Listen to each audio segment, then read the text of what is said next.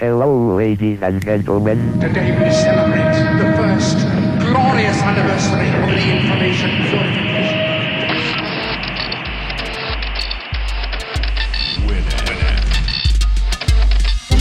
Piratas de Tierra del Fuego. Tecnología del mundo ensamblada en casa.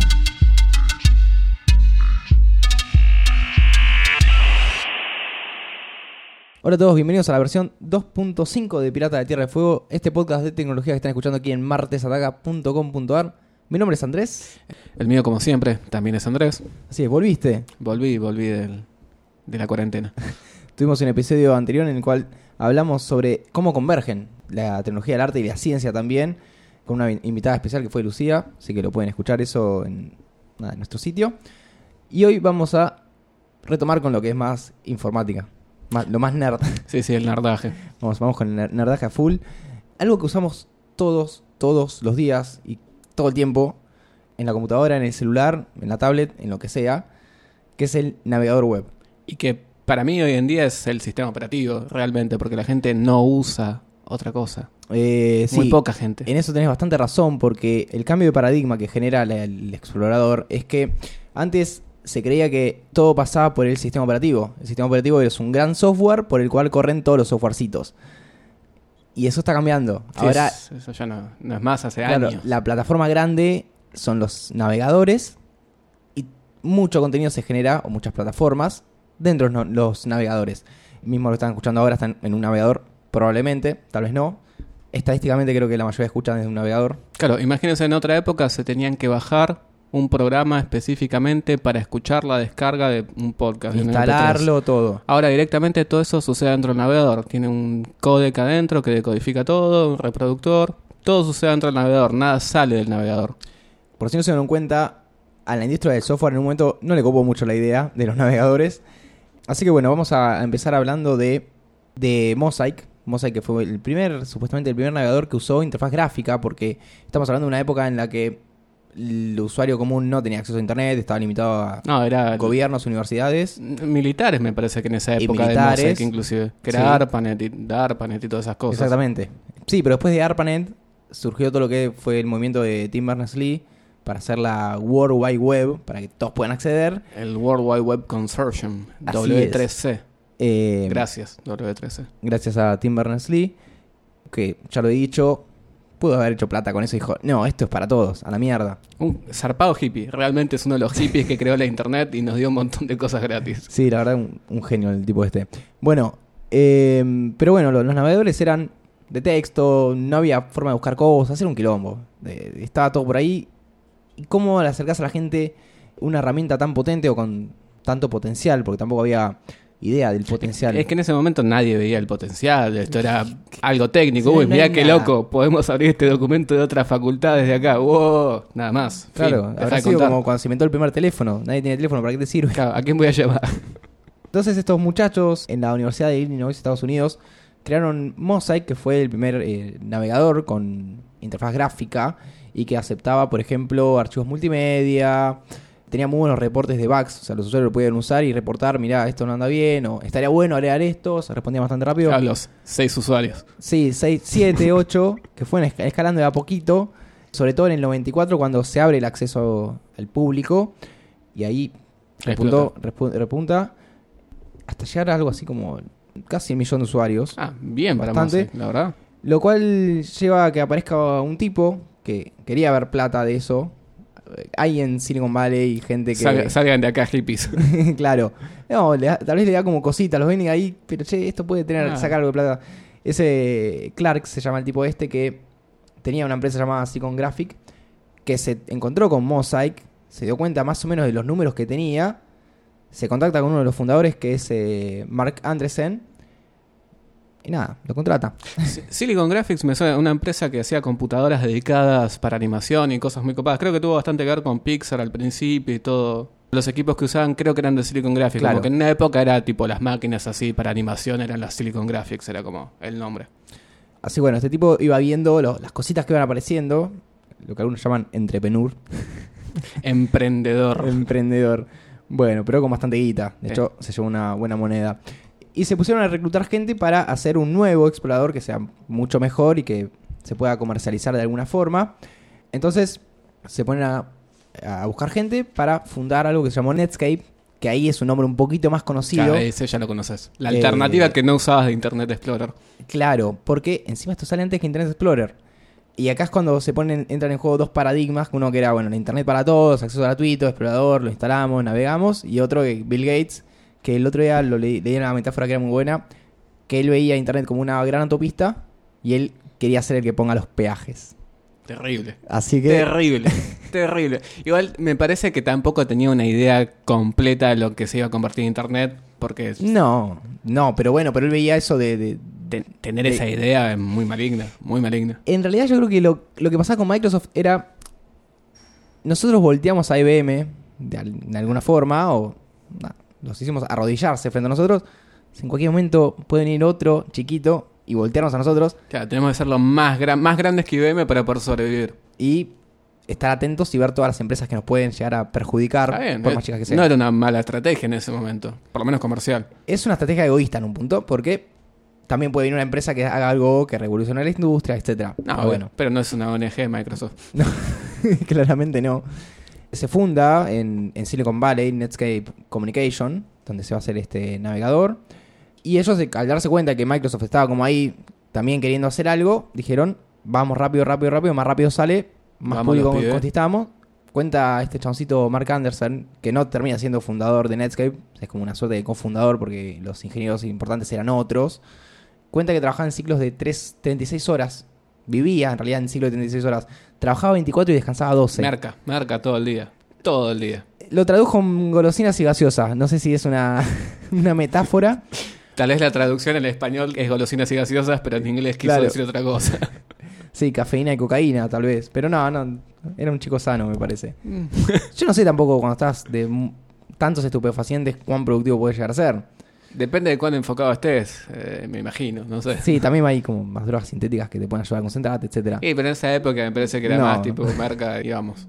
Así que bueno, en octubre del 94 es cuando se lanza Netscape y pasa algo muy zarpado que es que en 30 días nada más todos los usuarios de Mosaic, el 90% se pasó a Netscape. Un carajo de fidelidad.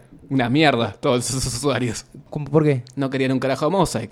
No, no, al contrario, ven un potencial en que bueno, estos chavales son los mismos que hicieron Mosaic y se pasan porque era algo mejor. Mosaic después con el tiempo se fue abandonando. Claro. De hecho, creo que le quedaban 3 años de vida nada Ah, más. está bien, tenía una No, no, después- limitada. No, en parte la publicidad era eso. Somos lo que hicimos Mosaic. Claro, esta sería tipo nuestra versión 2. Claro, Es esta, lo la, que- esta la posta, Claro. esta es la que va. Microsoft dice, bueno, hay que hacer algo y hay dos opciones. Una es generar un, crear un navegador propio y la otra es comprar. Comprar o nada, buscar una forma de negociar con esta gente. Así que esto está como medio, como medio mito, no se sabe bien qué pasó. En el 95 que hubo una, una reunión a la cual no fue Gates, sino que fueron... eh, Los abogados. no los abogados, sino unos empleados de Microsoft Mm. a las oficinas de Netscape, Qué miedo. donde dicen que bueno, fue una charla re amena, donde hablaron del futuro, de Donde murieron tres ejecutivos de Netscape. Y así, y, y en esta reunión de seis horas salieron y fueron dos versiones. Una de salió todo bien, nada, estuvimos viendo qué onda Netscape, estaba- nos interesó mucho. Y por el lado de, de Netscape era más como nos amenazaron, no, no, no nos ocupó nada. Eh, la propuesta que fue la oferta que no podían rechazar era, hay dos opciones. Yo gano, o sea, Microsoft gana y ustedes se quedan de alguna forma en el mercado, o Microsoft gana y ustedes desaparecen. Y es que les han ofrecido algo así, mira, nosotros tenemos el sistema operativo que es el que más se usa en todo el mundo. Si ustedes no transan con nosotros, su navegador no va a funcionar en nuestro sistema operativo. Exactamente. Eh, y les habían ofrecido un millón de dólares por el acceso a todo el código. Nada. Nada, nada, con el potencial Nada. que tenía eso. Eh, porque básicamente le estaban comprando a la empresa por un millón de dólares. A ver, si querían todo el código. El código es la empresa. llevando todo. claro. Y si no aceptaban esa plata, iban a estar atrás suyo copiando Claro. todo. Le iban a hacer a ingeniería inversa a todo lo que hacía Netscape y le iban a integrar todo Internet Explorer Claro. o el nombre que tenían en ese momento. Pues todavía Internet Explorer me parece que ni existía. No, pero iba a ser ese el nombre que iba a tener. Así que los iban a seguir paso a paso. Cada cosa que hagan innovadora, le iban a copiar y copiar y copiar. Acá es cuando aparece un abogado eh, muy importante, que es el. No me acuerdo el apellido Levac o algo así, que se caracteriza por los juicios antimonopolio, por las leyes antimonopolio, que se encargan de regular las conductas de las compañías que tienen un monopolio. O sea, hay compañías que tienen un monopolio por default, porque son muy grandes, pero alguien tiene que estar por atrás, che, hay que ver si no están haciendo trampa en algo. Eh, Esta fue la época en la que le pegaron con una torta a Bill Gates por este, me parece por este caso de, monopolio o alguna en Europa. Me acuerdo que hay un video que le meten un tortazo está ¿Sabes entrando a un edificio y le ¿sabes que nunca vi una- eso y me, podía, me podría cambiar es la vida bueno, eso? es muy bueno, deberían googlearlo. Está en, está en YouTube seguro. O sea, es- ese, en mi lista de YouTube voy a tener primero el de Bill Gates y después el de Axel Rose que le tiran el pedazo de baño. ah, sí, sí, sí, lo vi, que le tiran tipo la. donde sostiene las toallas, no sé qué sí, nombre sí, tiene. eh, el stop, stop. Claro.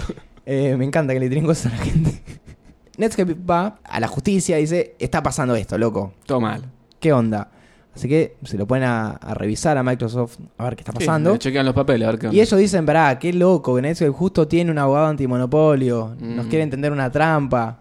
Nosotros, casi santos que somos, que queremos hacer software para el mundo. Una empresa norteamericana para el mundo. Ahí empieza un poco lo que es la, la batalla, que es- tiene un nombre, algo así como eh, Web War o Browser War. Tiene Eh, una algún denominación. nombre boludo le Sí, puesto. seguramente. Aparte de todo esto que estaba pasando, Jim Clark, que era el chaconcito este que había invertido en, en Netscape, dice, tenemos que ir a la bolsa, hay que cotizar. Ah, tranca. Y era como, no hay plata. Sí, sí, sí. no hay plata para cotizar. Eh, Pero el chabón que decía, no, ac- acá vamos a la bolsa y ganamos. Está bien, igual estaba haciendo algo muy pionero para la internet, tipo tratar de ir a la bolsa al toque, ni bien ni tenía ni productos ni usuarios, pero No, quería pero vender. Apenas tiene un año, se dice que para la bolsa al menos tiene que tener dos años exitosos, etcétera. Fueron, se claro. mandaron y les fue de puta madre porque las acciones reventaron, porque cada vez tenían más usuarios. o sea, nada, es el, explotó, Sí, explotó sí, internet era- y la, gente usaba. La primera explosión. Así que tenían una evaluación de golpe de 2 mil millones de dólares, una cosa totalmente loca. Lo cual les jugó en contra, porque ahí es cuando empiezan a flashear un poquito de fama todos los que son los eh, los ingenieros, los que estaban medio, los que eran medio capos ahí dentro de- del, del proyecto de, de Netscape. Sobre todo Mark Andreessen, que era el que había hecho Mosaic, que empieza a hablar de más sobre Microsoft. Le empieza a tocar a lamer la orejita a Bill Gates. Sí, está bien. Se le acerca y le dice cosas como que Windows es una serie de controladores mal depurados que si lo traducimos es como... Qué atrevido. Es, es muy atrevido. Si, se, Qué atrevido. si hay una forma de traducirlo al, al castellano es... Puta cagón. Sí, sí, tu, tu código es una mierda, hay cosas así. Así que a Microsoft no le compó para No. nada. Es como que le faltaba una cosa más. Habían intentado comprar, viste, estaban desarrollando Internet Explorer, pero esto fue como sí, sí, sí. cambiamos la forma de trabajar. Antes trabajábamos para hacer un explorador, ahora trabajamos para hacer mierda Netscape. Claro. Eso fue, y lo dicen inclusive los empleados de Sí, sí, Microsoft. sí, sí. que- Es que, a ver, se crearon un enemigo. sí, sí, sí, por eso. Esa fue la bajada de línea desde, desde de, de Bill Gates para con sus empleados. Seguramente tuvo un discurso con sus empleados gritándoles de que Netscape era el enemigo y había que eliminarlo. Sí, pero eh, no sé, bueno, no, no sé si hay registro de eso, pero sí hay registro de... Seguro fue Balmar el que dio ese discurso. Otro personaje del mundo de Microsoft que deberían conocer. eh, bueno, acá habla- hablando de personaje de Microsoft está Hadi Partovi, que es, era el director del grupo de desarrollo de Internet Explorer, que lo que hizo fue poner en los pasillos, en, en todo lo que era en- en la oficina, fotos Mm. de los desarrolladores de Netscape Ah, y abajo las frases que iban tirando contra Microsoft. Oh, Entonces, está bien. era Eh, eso. Es una linda forma de cebarlos. Faltaban un par de dardos y, y Sí, sí, tirarles sí, ahí al blanco. Seguramente estaban, no fue documentado. Así que era como la forma de, de motivarlos para que Eh, sí, se trabaje más rápido y ni siquiera mejor, más rápido para que salga el producto y empezar a competir contra Netscape. Ya bueno, en el 96, cuando ya estaba en Internet Explorer, todo, estaban con esa táctica de ir atrás de Mosaic, de Netscape, paso a paso, todo lo que hacían, copiar, copiar, copiar. También, por otro lado, Microsoft iba a las empresas grandes diciéndoles que tenían que usar Internet Explorer, no podían usar otra cosa, porque si no, sacaban No. las licencias. Por Sí, ejemplo, sí. a Compaq le hicieron eso, una, una- una gran empresa, y se quedan sin licencia, se quedan sin Windows. Es que ese fue uno de los temas donde Microsoft pudo meter presión. A ver, si vos no vendés nuestro sistema operativo con nuestro navegador, no podés vender nuestro sistema operativo. Imagínate en el 97 crearon una computadora sin Windows. ¿Qué es eso? ¿Quién te compra Nadie eso? te compra eso. Nadie. Claro. Un, un negocio no te compra eso. Una casa no te compra eso. No, una, una Nadie. empresa, estamos hablando de... de- el tipo Sí, no sí, fue sí. a, a tocar el timbre Claro, a, bueno, sí, a la vecina empresa. a decirle, Es- afuera las empresas. Sí, sí, sí. Es como. Ok, bueno. Por eso está en el tema de esto de antimonopolio, de que este tipo de cosas no se deben hacer. No solamente porque es no es moral, sino porque Sí, Legalmente es, no es- puede ser. No es legalmente ético. Exactamente. Eh, entonces, como otro recurso de Microsoft fue entregar gratis Internet Explorer integrado Gracias. a Windows. Gracias, Microsoft. Así que Un favorazo. si compraba Windows venía con Internet Explorer gratuito, lo cual hacía mierda a Netscape porque la única forma de ganar plata que tenían era vendiendo su software. Claro. Así hasta que llegó el IE4, la cuarta versión de Internet Explorer. Que Eh, creo que es el navegador con el que muchas personas conocimos Internet. Yo creo que uno de los primeros navegadores que usé Sí, fue sí, el sí. 4. El 4 O el y- 5 a lo sumo. El 5 y el 6 fue el más estable. el 6 fue el, estable, tipo, el que más comillas. recuerdo después de haberme pasado, creo que el Opera o algo así, pero el 6 como fue el gran navegador de Internet Sí. Explorer. Una cosa muy, muy interesante que, que me fui dando cuenta es que Microsoft trabaja mejor a presión. Porque los lanzamientos de las versiones eran muy rápidas. Y una vez que dominó el mercado, que fue no sé, ya con el 6, etcétera te chupa un huevo. La Sí, gente ya usa lo que te, lo esto para qué lo voy a mejorar. Es que es básicamente la mentalidad de Microsoft. Si no está roto, no lo arregles. Ahí está. Ni siquiera si no está roto. Si, si- si se usa, si, si es usable, bueno. listo. Sí. Si está roto, bueno, es un- eh, queda en duda. Ah, problema de Internet. Para el lanzamiento del, del IE4 hay una anécdota que son las que más nos gustan, como la de la torta, que después la tengo que chequear bien, la, la- la quiero ver. Por favor, googleenlo. Microsoft hace una fiesta en San Francisco, que era territorio de Netscape de alguna forma, porque era la, misma ciudad. Y en ese evento, algunos empleados, totalmente ebrios, agarraron el isotipo, la, la E gigante de Internet Explorer, había como, no sé, una escultura, había algo ahí, una marquesina gigante. Y así como, como estaba, la agarraron, la subieron a un auto y se fueron hasta, hasta las oficinas de Netscape a mitad de la noche y la tiraron en la fuente de entrada de Netscape. Netscape tenía un edificio que tenía una fuente gigante, una pileta, Claro. etcétera. Pla. Pa, y se la dejaron ahí. Ese fue el mensaje como, Termaje. pa, toma. Un año después, eh, a Netscape le quedaba algo así como el 10% del mercado. ya estaba No totalmente tenía, no tenía más la fuente. No, te- no tenía nada, ya estaban vendiendo todo.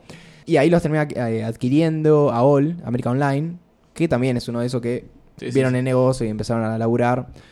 A todo esto, Clark, que era el que invirtió, eh, los ingenieros principales, todo, se llevan bastante guita. Obvio. Pero lo que pasó es que a estos tipos le quedó como esa sensación de podríamos ser mejores, podríamos haber... De haber salido segundos. No, lo que pasa es que queda segundo, pero... sí, sí, sí. Segundo. Segundo. Pero sí. segundo mal, porque ni siquiera estás ma- mano a mano. Claro, bueno, sí. Mano a mano no vas a poder estar nunca contra ese monstruo en ese momento. Pero podrían haber sido ellos el monstruo.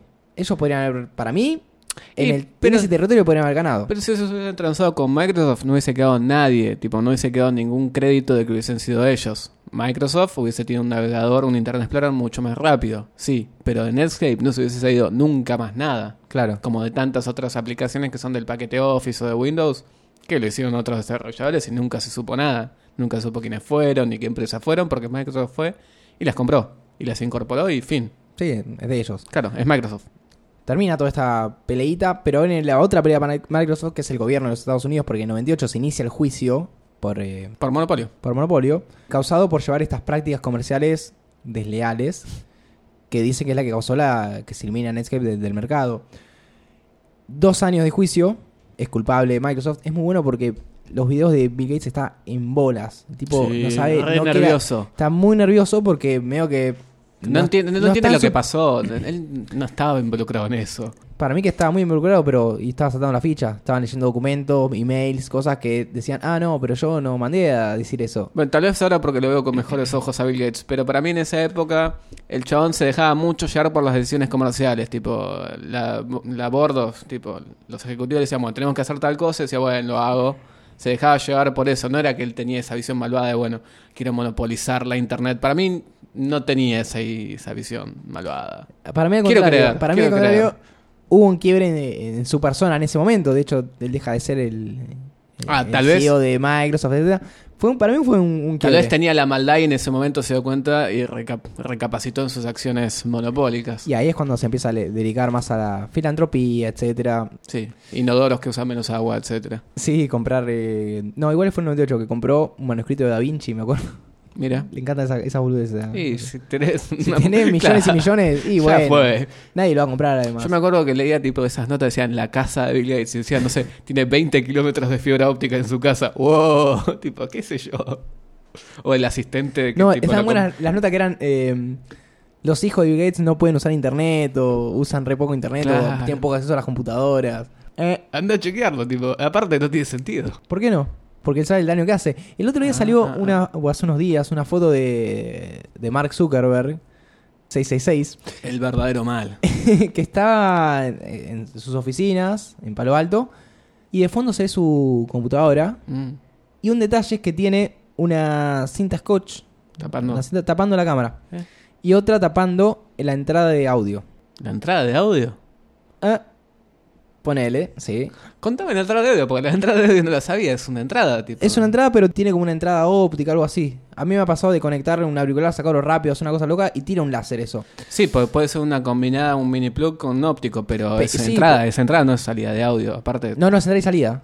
¿Ah, sí? El- ¿In-out? Ah, son las combinadas, La- las que traen el micrófono también en el mismo, en el mismo plug. Sí, porque es, un- es una MacBook y las MacBook ¿Qué, ya no qué- tienen. ¿Qué flashea que hay un micrófono ahí? Da, no debe flashear nada. No debe flashear nada. Las cámaras sí, tápenlas, yo lo hago. eh, me parece que es algo que todos deberíamos hacer. Si no la vas a usar, tapala porque se puede activar muy fácil y también se puede desactivar muy fácil el LED que te indica que está prendida la Bueno, cámara.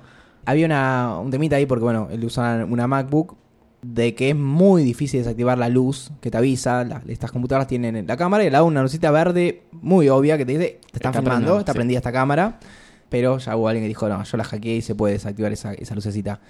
Y los especialistas lo que dicen es, nosotros no sabemos qué onda esto, pero si la gente que está en el rubro lo hace, por algo es. Exacto. Así que no sé si el tipo sabe o es paranoico. Es un paranoico de más. Para mí es una mezcla de las dos cosas. Sabe Sí. demasiado y ese Sabe que saber pueda- demasiado lo lleva a un nivel de Claro. paranoia extremo. sabe qué se puede hacer. Bueno, dejando el satanismo de, de lado, dejamos a Zuckerberg. Eh, después de, de estos navegadores, bueno, ¿qué pasó con Netscape? Netscape lo compra AOL, después se termina convirtiendo en Mozilla, de alguna forma se fueron fusionando las cosas. Mozilla termina siendo Firefox, que es un navegador que hoy se- sí existe y sí, sí, se usa. Y es un gran navegador. Hoy en día no es lo que fue en su momento. Tuvo un momento de apogeo el Firefox. El Firefox fue el que empezó a decirle a la, a la gente, che, Internet Explorer, vamos a dejar ¿Hay de una, hay una alternativa? Hay una alternativa y mejor. Sí. Porque- Bueno, pero también había otras alternativas. Está el Opera. El Opera. un gran navegador que fue el que introdujo el concepto de las tabs. Sí, de No las pestañas. sí. No existían las pestañas antes del Opera y gracias al Opera hoy tenemos pestañas en todos nuestros navegadores. Antes eso era tipo abrías una nueva instancia de cada navegador. Sí, y los sistemas operativos también copian eso. Las, Sí, sí, sí, las, eh, Muchos conceptos de Opera hoy en día se usan en todos los browsers. Opera no es un buen browser hoy en día, pero en su yo momento no sé lo fue. si no es un. eh, Mirá, Ahora, a ver. no, lo, hablábamos esto en un episodio anterior del podcast. Lo compraron unos chinos ahora y lo usan Ah, para sí, fines sí. maléficos chinos. Así Claro, que es no, un buen navegador, Yo pero. no lo recomendaría hoy en día. Claro, no, no es recomendable. Así es. Bueno, Firefox, que nace de una fundación llamada Mozilla, que viene de Netscape, que se separan los productos, porque Mozilla hacía también el. El Thunderbird, que era la Eh, alternativa al Outlook. Sí, el, el FileZilla, que es para FTP, FTP, para descargar y subir archivos eh, a servidores. El tema es que en ese momento, que fue 2000, ¿qué? 2004, por ahí, mediados de los 2000. es cuando empieza a ganar terreno de Microsoft, que venía medio como, ¿para qué sigo haciendo versiones de Internet Explorer? La gente lo usa igual, aunque sea una cagada. Es que tampoco la gente tenía necesidad de cambiar de browser porque la internet en esa etapa tampoco lo requería. Si bien te funcionaba mucho mejor con otro browser, con Internet Explorer zafaba. Tipo, no, no era que tenías ninguna dificultad. Sí, zarpada. pero los millennials, que, que en parte lo somos, Sin duda. No somos, que- no, no, somos somos. netamente millennials. no somos los nativos digitales millennials, pero somos los early millennials. Maldito sea. En un momento la- los navegadores necesitaban tener más pestañas abiertas. Sí, sin duda. Era un tema. Aparte yo no quería usar Internet Explorer, no, no quería usarlo, me parecía feo, me parecía, se colgaba todo el tiempo. Entonces por eso usaba el Opera. ¿Cómo pasaste ópera? ¿Que alguien te dijo? Mira, la verdad que no me acuerdo, pero me acuerdo que creo que lo vi en un ciber, en tipo un chabón de las máquinas del ciber tenía el ópera y me dijo, mirá el ópera. Y dije, wow, Buah. el ópera. Me voy a bajar. A ver qué onda. 8 megas. Y después, el quiebre quiebre lo termina haciendo para mí Chrome, Sí, que es el que realmente le gana al mercado a Microsoft. Es que para mí Google ya abordó el tema de los navegadores con esa óptica. Este es el futuro sistema operativo. Esto va a ser tipo Sí. donde va a suceder todo. Entonces, bueno, todo a nivel local obviamente. Entonces, como lo abordaron con esa óptica y ya tenían tipo una base de usuarios gigantesco, un nombre gigantesco, como que les salió muy bien. Y la verdad que hoy Y en día plataformas es, gigantes. y es una plataforma gigante, Chrome. Porque vos entrás y tenés Gmail, Sí, todas las Google aplicaciones. Maps, todo calendario, tenés, Tenés, todo, la- tenés tenés todo. las Chromebook que directamente hacen que el navegador sea un sistema operativo 100%, o sea, Sí, la idea de, de- todos los sentidos. de Google es que tu computadora funcione con internet nada más.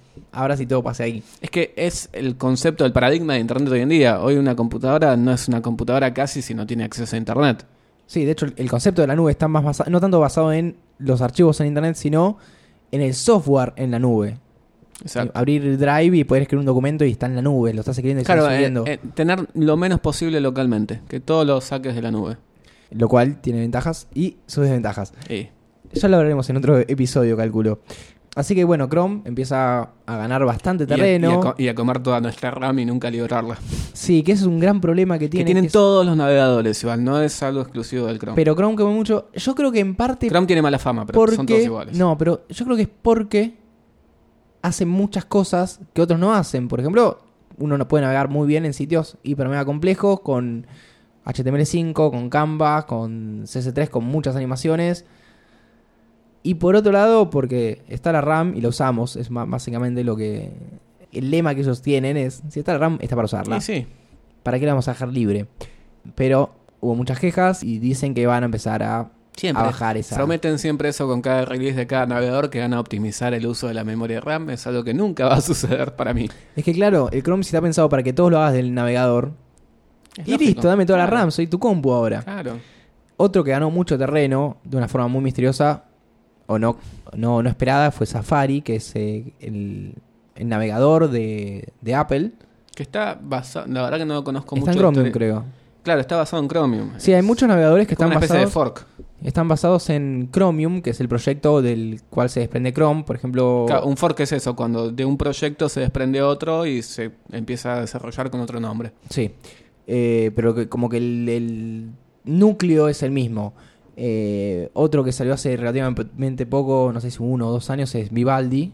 No lo conozco. Bueno, Vivaldi dicen que viene muy bien y que está más enfocado en usuarios, pero que es raro. Esa premisa de estar enfocado en usuarios, todos están enfocados en usuarios. Ahora me acuerdo de otro más que se llama el Ice Whistle, que es un fork del Firefox. Que pasó hace unos años que el Firefox puso en trademark su logo, el loguito, viste, del, Sí. del panda ese rojo. Entonces dijeron, no, no queremos usar un navegador que tenga, que esté afectado por algún tipo de copyright. Entonces tiene un fork que es exactamente igual. Se llama Ice Whistle y tiene otro logo que es una Ice Whistle, una comadreja de hielo, en Claro. vez de un panda rojo. Eh, Y así un montón. Sí, así un montón. Bueno, está, está viendo muchos navegadores así chiquititos que van apareciendo. También permitido porque está el código para, para hacerlo. Bueno, Sí, sí, sí, forkeas, puedo crear, no sé, el, Andrés Fox si quiero, Sí, bueno, es como, como el Linux, que se Sí. crean versiones de, de Linux específicas para distintas áreas. Eh, bueno, Safari aparece en el 2003, hiper mega tarde, cuando Sí, sí, sí. ya está todo desarrollado, con la gran ventaja de, de que se va a empezar a instalar o va a estar en los eh, en el sistema operativo iOS, además de, de Mac. Entonces, todo lo que son los iPhone, los iPad, todos tienen Safari. Y al principio Claro. tenías solamente Safari porque no te podías bajar ningún. Porque no existían tampoco, no es porque no podías, sino porque no existía para bajarte el Chrome. Que uno, uno va y se baja el Chrome si quieren en, en un iPhone. De hecho, por ejemplo, hoy en las computadoras Internet Explorer cumple la función de cavar su propia tumba, porque uno lo que hace cuando formatea una computadora es abre el Internet Explorer, baja el Chrome, cierra el Internet Explorer y nunca más lo volvés a abrir en tu vida. Con esa misma premisa, cuando salió, creo que el, eh, con el Windows 8 se había salido un, un IE nuevo, no me acuerdo si era el 12 o el, el- no sé. Antes del Edge, que sería... Antes del Edge, que era una, una, una web que se llamaba Browser You Love, you love to Hate. O sea, el browser que vos amabas odiar. Con esa premisa de somos los peores Sí, sí, o sí. éramos los peores y ahora te vamos a hacer algo mucho mejor, que obviamente no funcionó. Sacar un navegador. O sea, se hicieron cargo de que era una caga, lo que, estaba, lo que tenían hecho, pero tampoco hicieron algo tan revolucionario y tan bueno. No. Pero igual me- no me acuerdo si con cuál IE fue, si el 10 o el del 11 o el 12. Estaba Sí, por ahí. eh, eh, ya los números altos de release del IE que nadie sabe Sí, de ya ni- ellos. ni y es imposible diferenciarlos también, realmente. La verdad yo no, no diferencio. Sí, sé que del 10 para arriba ya está. Claro, andan decente, pero nunca los usaría en mi vida. Y hasta ahí nomás.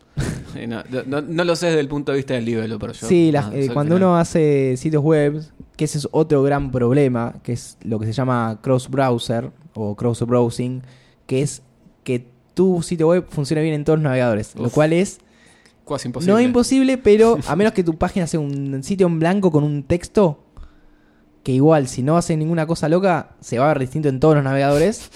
Eh, es un gran problema el cross-browsing porque el cliente te pide un sitio muy complejo, muchas animaciones, todo re bueno, vos lo, lo programás todo en, el, en, en Chrome, se ve todo bien.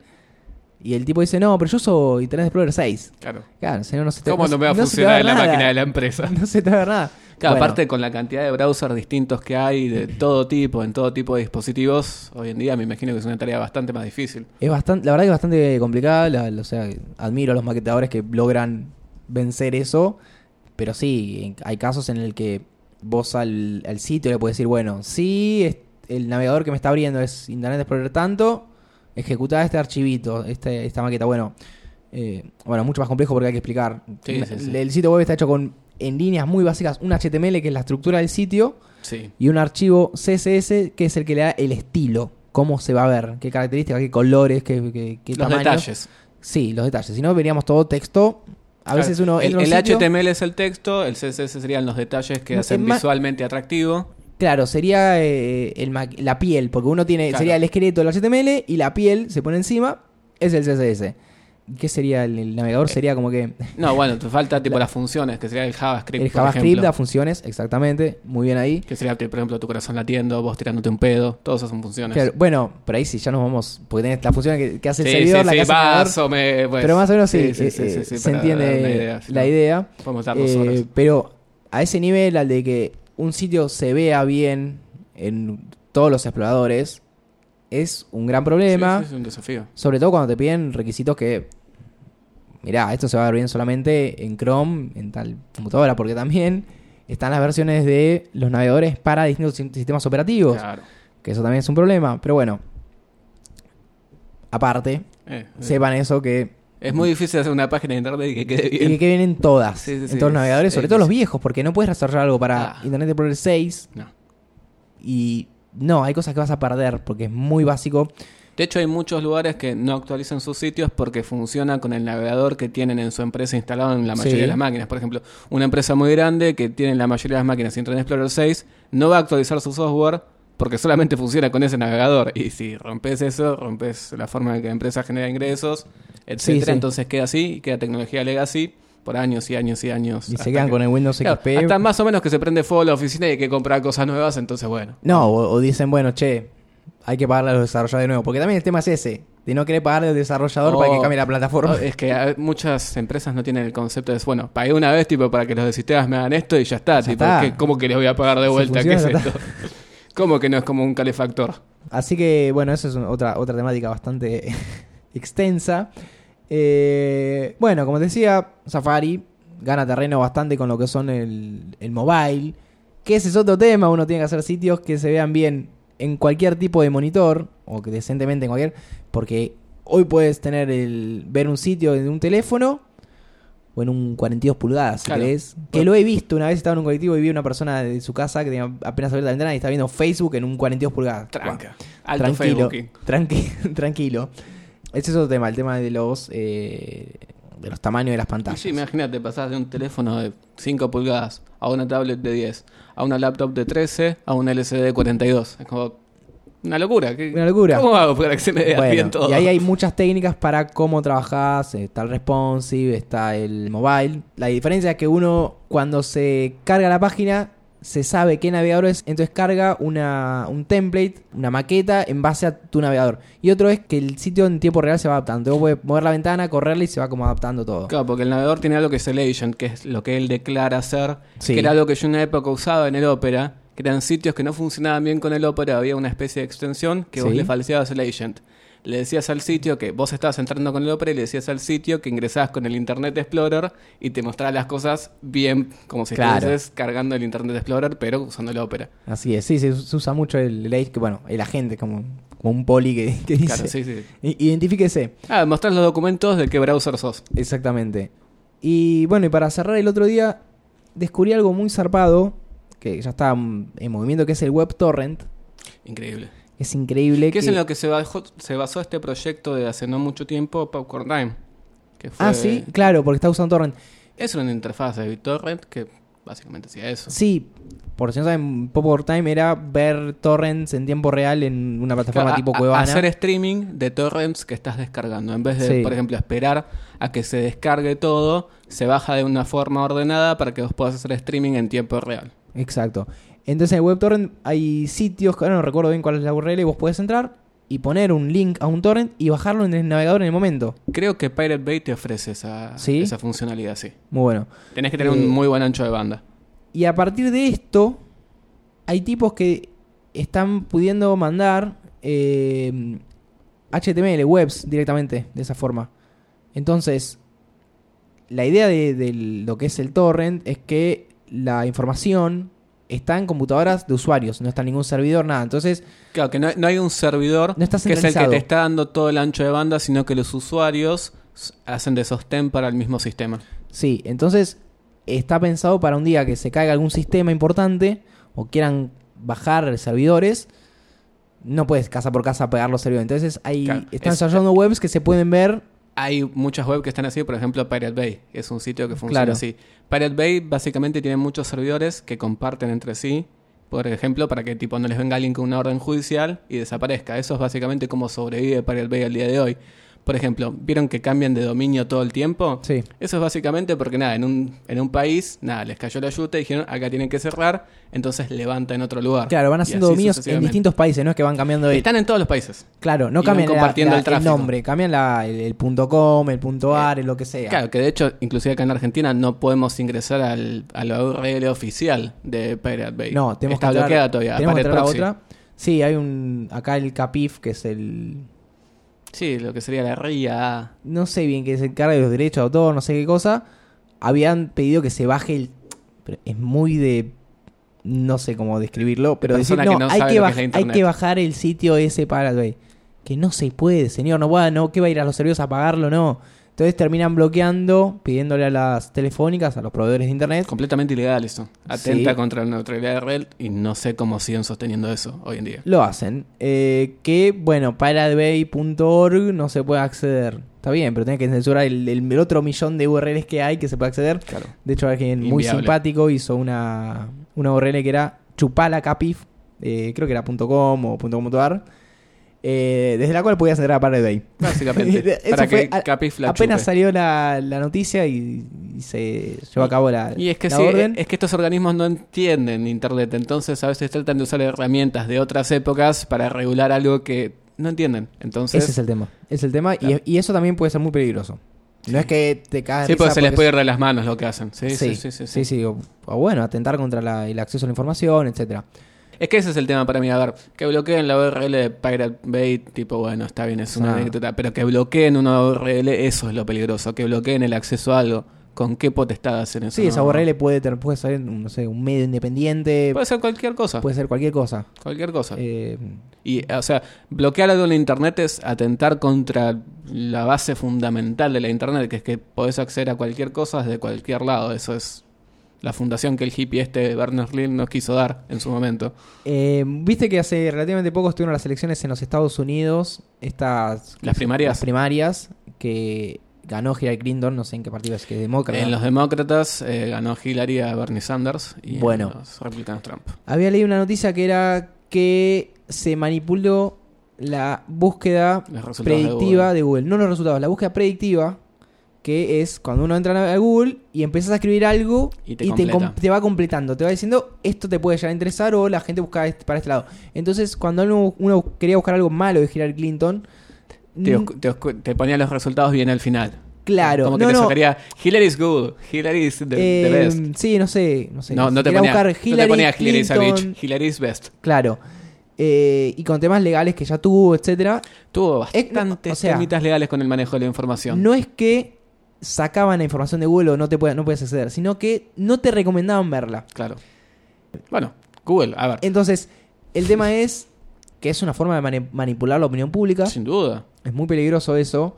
Eh, así como es muy bueno el predictivo, se puede usar para otras cosas que uno no se da cuenta hasta que pasa. Y es que nos vamos a ir dando cuenta de las cosas que puede hacer Google con nuestra información en el transcurso de los años, porque nadie es consciente de todo lo que le dimos a Google o a Facebook o lo que sea. Y en el transcurso de los próximos También somos años. conscientes, ¿eh? Ojo que somos conscientes también. Ni.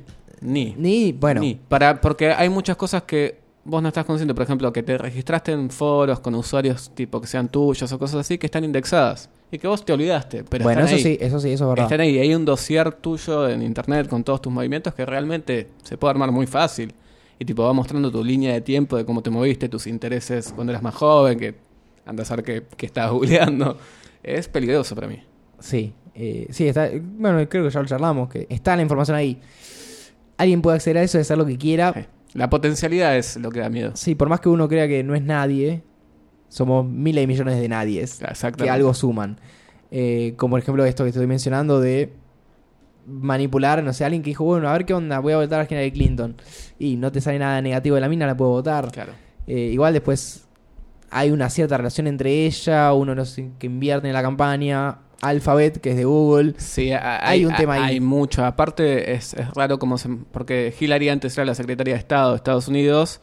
Y lo interesante es que lo que estaban tratando, los resultados que estaban tratando de sacar, eran cómo ella se manejó en su política de informática. Porque Sí. tenía algo muy extraño, que sus mails no pasaban por los servidores de- del gobierno de Estados Unidos. Porque tenía un arroba gmail.com ella. Tenía un error Gmail. No usaba servidores eh, segurizados, con token de doble autenticación, con un montón de filtros, tipo con toda la protección que el gobierno de los Estados Unidos le puede proveer al secretario de Estado de los Estados Unidos, sino que no, ella quería usar su, creo que era un iPhone con Gmail. Claro. Entonces bueno, recibía el mail de, no sé, vamos a bombardear en Libia, tipo, vamos a bombardear el cuadrante este, este, en su Gmail. Eh, es que uno, lo que uno no, lo que pasa con los mails es que uno lo ma- mandás un mail y qué pasa todo en el medio. claro. ¿Qué pasa hasta llegar al- hasta la otra casilla? Algo pasa. Sí, bueno, tuvo problemas con eso. Bueno, Obama cuando asumió era como, dame tu BlackBerry y vos no vas a usar esto, básicamente. De hecho, se lo sacaron y le dieron uno modificado por la NSA que anda a saber qué tenía. sí, el filtro que dice, soy de la NSA, no me, no me, Claro, no me escuches. Claro. Así que bueno, nada, bueno, Internet da, da para todo y da para seguir hablando un montón de tiempo. Sí, sí, te vas por las ramas. Eh, ¿Tenemos destacado para hoy? Puede haber sido eso de Hillary, que su mal manejo de Sí, la sí. información, que es básicamente un tema bastante actual y y relevante porque lo más probable es que sea la próxima presidenta de los Estados Unidos y ya vemos cómo se maneja con la Internet, o sea, no va a ser positivo. Más ahora, pues se está atacando a la Internet mucho desde el lado punto de vista legal. Cada dos por tres están saliendo nuevos ataques legislativos contra la neutralidad de la red, Ajá. como el SOPA y todos este tipo de regulaciones. Y si vemos que el jefe de Estado de los Estados Unidos, que es básicamente, que tiene mucho poder sobre la Internet, tiene esta noción de la Internet que no es una noción muy informada, da un poco de miedo pensar qué va a pasar con estas futuras legislaciones que se van a aplicar sobre la red, o se van a intentar aplicar. Sí, eh, hace unos días volví a ver el documental de, de Aaron Schwartz, Uf, durísimo. que es un... Durísimo. Bueno, ese puede ser el gran recomendado porque eso Sí. explica bastante cuál es el problema. No es solo de, ah, son boludos que quieren que ande internet rápido. No, va, por otro lado es que, mucho más complejo. que hay que pensarlo a futuro.